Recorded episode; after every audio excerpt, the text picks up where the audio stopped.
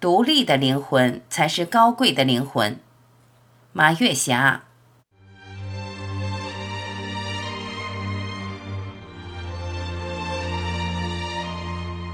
我们经常说，我是一个独立的人，包括思想独立、经济独立、精神独立、行动独立。独立是有前提的，就是自信、自尊、自爱。还有最重要的一个前提，人生独立的基础是有一个独立的灵魂。喜欢读周国平的书，他在讲独立灵魂中有一句话是这样说的。无论你的爱情是否美满，你都要记住，你是一个独立的灵魂。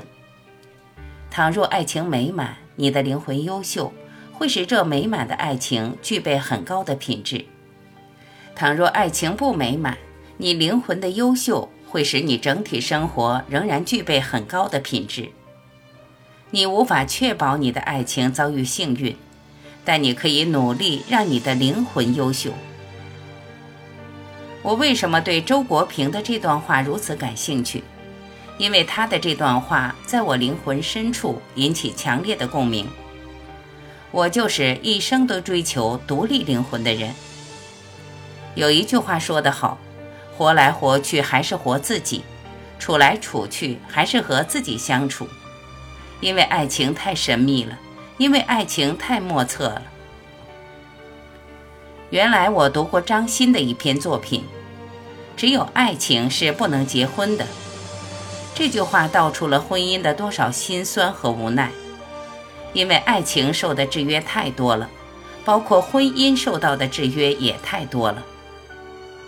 社会的大环境是婚姻的一把利剑，比如在那个特殊动荡的年代，由于社会畸形、审美畸形。所以，很多人无可奈何地选择了和人性相差甚远的婚姻。那时候，我看到很多非常优秀的人，他们名校毕业，有文化、有知识，但是因为家庭成分所谓的高，选择配偶上受到了极大的挑剔和限制。有的随波逐流的选择了非常不匹配的婚姻，比如我的非常优秀的一位同学。因为下乡在农村待的时间比较长，家庭因变故又无法从经济上帮助他，结果他和一位农民结了婚。尽管后来落实了政策，在一个乡镇小学当老师，但这种不匹配的婚姻对他内心的伤害，只有他自己知道怎样的失落，怎样的有口难言。当国家的发展走上正规渠道的时候。那种在不正常的社会环境下不匹配婚姻弊端就显露出来。有的条件允许，自己又拿得起放得下，他们放弃这段婚姻，重新选择新的生活。有的因为孩子的原因、家庭的原因、若干方面的原因，只能凑合着过。有的甚至一辈子郁郁寡欢。你能说他们不优秀吗？你能说他们心中没有梦想吗？你能说他们对婚姻没有期许吗？他们都有，但是都被时代的硝烟淹没，像现在热播的电视剧《父母爱情》一样。但前提是配偶双方都愿意改变。如果对方拒绝改变，一个是可以接受这段婚姻，还有一个观念我也非常认可：如果你和配偶之间不怎么爱了。或者说，你和配偶之间只是合作伙伴，那就别谦虚了，那就坦坦荡荡、热热烈烈地爱自己吧。因为我有一个独立的灵魂，婚姻只是我生活中的一个组成部分。我可以用更多的精力打造我自己独立的灵魂，过好我自己丰富多彩、朝气蓬勃的一生。首先，要想灵魂独立，首先经济独立。经济是一个人独立的底气，只有经济上的独立，才能实现自己想要的生活，追寻自己的梦想。经济丰盈是一个女人尊严的基础。你灵魂独立，着装高贵，语言优雅，举止风绰，这是你自己的选择，和婚姻的关系是不大的。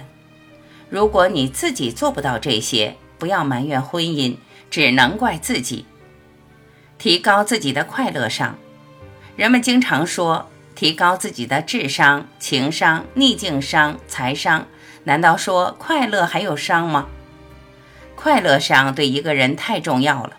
快乐是灵魂的一种感觉，快乐是人的一种能力。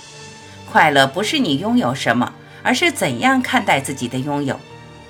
快乐不是掰着柳树要枣吃，生活中越不具备的东西越追寻，而是发挥自己具备的，在具备的条件上挖掘快乐，开发快乐，享受快乐。对于女人来说，做一个有情趣的人太重要了。我周边就有这样的朋友。工作的时候我不太关注，因为大家都忙于职场上的打拼，尤其是退休以后。快乐上真的能提高一个人的总体生活品质。无论在什么年龄段上，他们也不放弃自己的追求和梦想。他们旅居、旅游、唱歌、跳舞、画画、骑行、练书法、唱戏、喝茶，每天都可以随心所欲地做有意思的事儿，做有意思的人，做有意思的自己。我想说的是，做这些有意思的事儿。和婚姻是没有多大关系的，只和一个人有关系，那就是自己；只和一件事有关系，就是自己有一个独立的灵魂、高贵的灵魂、风趣的灵魂、快乐的灵魂。